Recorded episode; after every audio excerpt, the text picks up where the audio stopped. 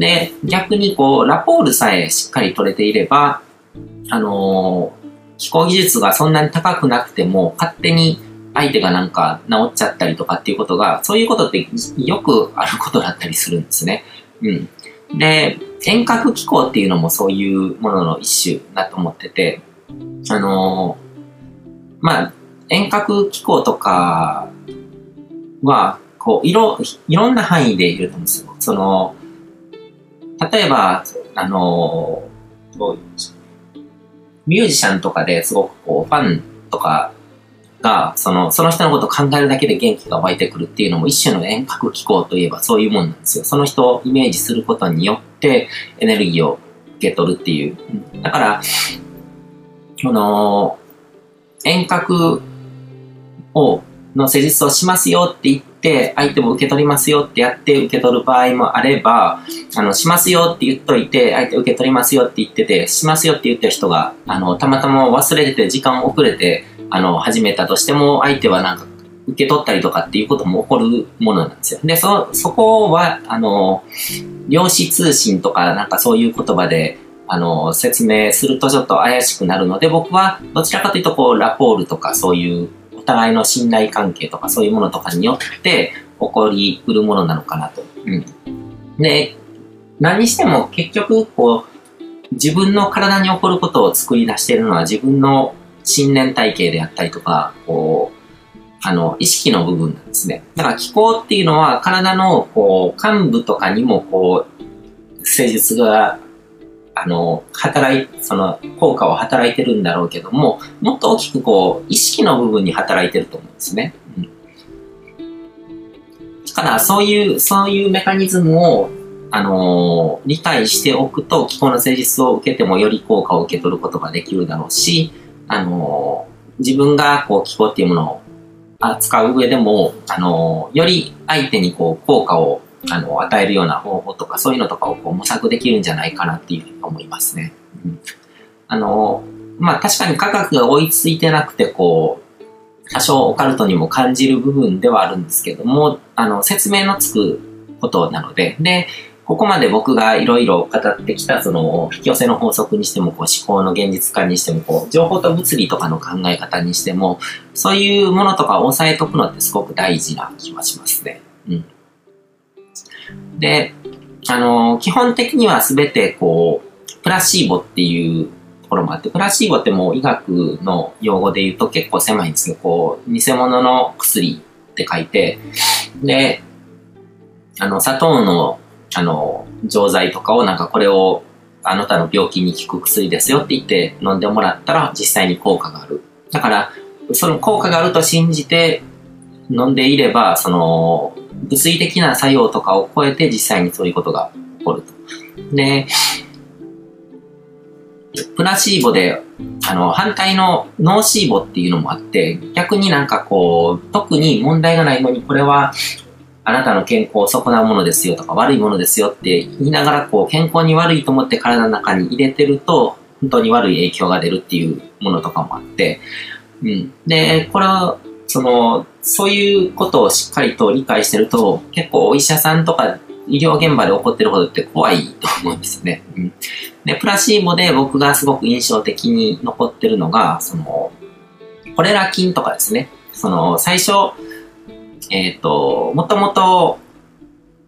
医療とかがあんまり進展してなかった時に、こう病気とかそういうものが何によって起こるかっていう時に、こう、正気とかそういう悪い気とかによって起こるっていうことが信じられてた時代があって、それに対してそうじゃなくてなんかウイルスみたいな、その、物質的なものとかがあって、それによってこう媒介されてこう病気っていうのが起こるんだっていう考えが出てきて、最初はそちらはなんかもう、あの、全然信じられてなかったし、こう主流じゃなかったんですね。で、その、コレラ菌とかが、こう、研究とかが進んでた時に、それの反対派の人が、こんなもので病気があの起こるわけがないっていうのを証明するために、コップ一杯分のこうコレラ菌を飲んじゃったらしいんですね。で、結局その人はちょっとお腹壊したぐらいで、致死量をはるかに超えてるコレラ菌を飲んだのに死ななかったっていうことが起こってて、それって一種のこうプラシーボだと思うんですけども、あの、本当にそ、この信じきってて、このこれを証明するぐらいだったら、あの、私が飲んでみせようみたいな感じで、自分の考えが絶対に正しいと思って飲むと、実際は、こう、致死量を超えてるようなものが体の中に取り込まれてるのに、ちょっとお腹壊すぐらいで済んだみたいなことが起こってるんですよね。うん。だからそのくらい、あの、情報っていうものが、こう、物理的な、こう、あの、健康状態とか、そういうものとかに及ぼす力って大きいんですね。うん。で、プラシーボの面白いところは、こう、知ってても大丈夫なんですよね。だからこれは思い込みだっていうのを認識してても、うん。でも、実際効果あるからいいやんって思って、あの、それを続ければ実際にこう、効果を受け取ることができる。なんか気候とかも、そういうもんなんだ、こう、自分が信じてるからそうなるんだっていうのを、からくりを知ってても、やってれば実際に効果が出る。効果が出るんだったら受け取っとけばいいっていう風に使えるので、すごく便利なものなんですね。うん。で、相手にプラプラシーボを起こさせるような条件が整えば、相手の体の自己治癒能力が発揮されてヒーリングが起こるっていう感覚なんですね。だからどれだけ気候士とかその病気を治すっていうことをゴールにするんだったら、自分の手から出る気だけとかじゃなくて、どういうそのコミュニケーション取り方とか雰囲気作りとか、場の空気を作るっていうことにこだわって、相手の中に、あの、あ、これで私は治るんだっていう、こう、感覚ですね。プラシーボでも全然構わないので、そういう確信を作るような場を作り上げることができると、相手の中のこう自己治癒能力が発揮されて勝手にヒーリングが起こるっていう。うん。だからつまり、その気が媒介になってるけども、別に自分は何かをこう与えてるわけじゃないから消耗することもないし、うん、相手は相手の力でこうヒーリング、回復してるっていうことが起こるわけですね。うん。で、決め手になるのは、その相手の宇宙の中というか、その、クライアントとか、その施術を受ける人の意識の中での、こう、治るっていう臨場感ですね。うん。で、それ、そこに持ってくために、あの、何かこう、ロジカルな説明をすることもあるだろうし、まあ、ロジカルに納得することで臨場感が高まる人もいるだし、僕の場合結構そうなんですね。その仕組みとかメカニズムとか、どういうものが作用してそういうことが起こるのかっていう、あのー、ことが分かると、あ、そういうものかっていう。だから、詳しいことのメカニズムは分からないけども、でも、あの、実際効果が出るし、プラシーボなんだって言われると僕なんかは納得するんですよ。うん、別にその、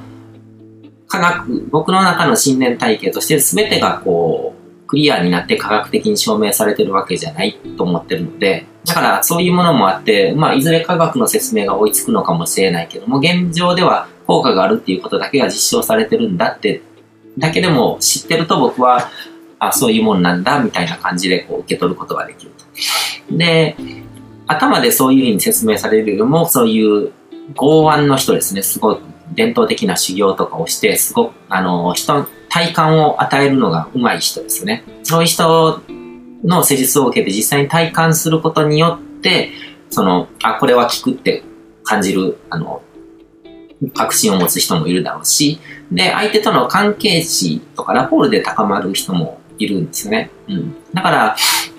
やってみたことはないですけども、僕とかもこうメルマガとかですごくこう読者とかファンとかが増えてるわけじゃないですか。だから僕がこう健康に関する情報とか気候のこととかをバンバンこう、あの、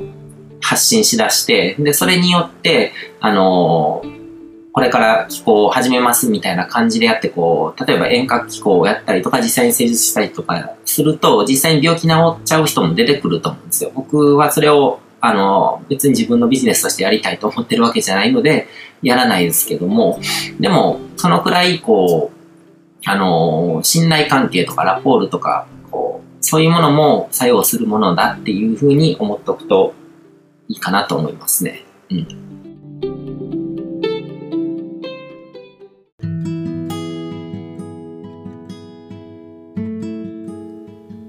今回も最後まで聞いていただいてどうもありがとうございます。